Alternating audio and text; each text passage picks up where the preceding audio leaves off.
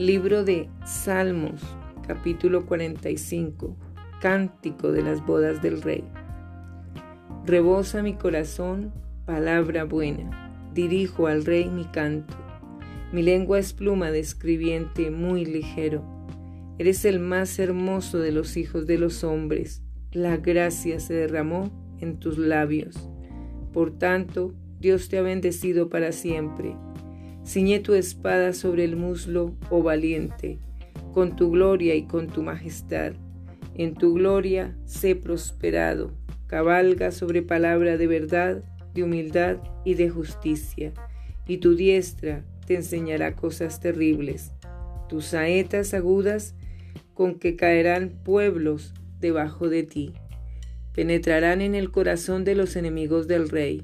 Tu trono, oh Dios, es eterno y para siempre. Cetro de justicia es el cetro de tu reino. Has amado la justicia y aborrecido la maldad.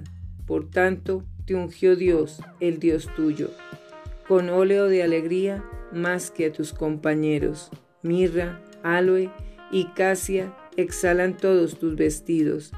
Desde palacios de marfil te recrean. Hijas de reyes están entre tus ilustres. Está la reina a tu diestra con oro de Ofir.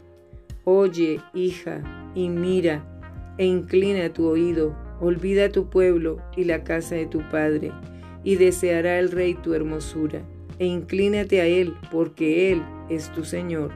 Y las hijas de Tiro vendrán con presentes, implorarán tu favor los ricos del pueblo.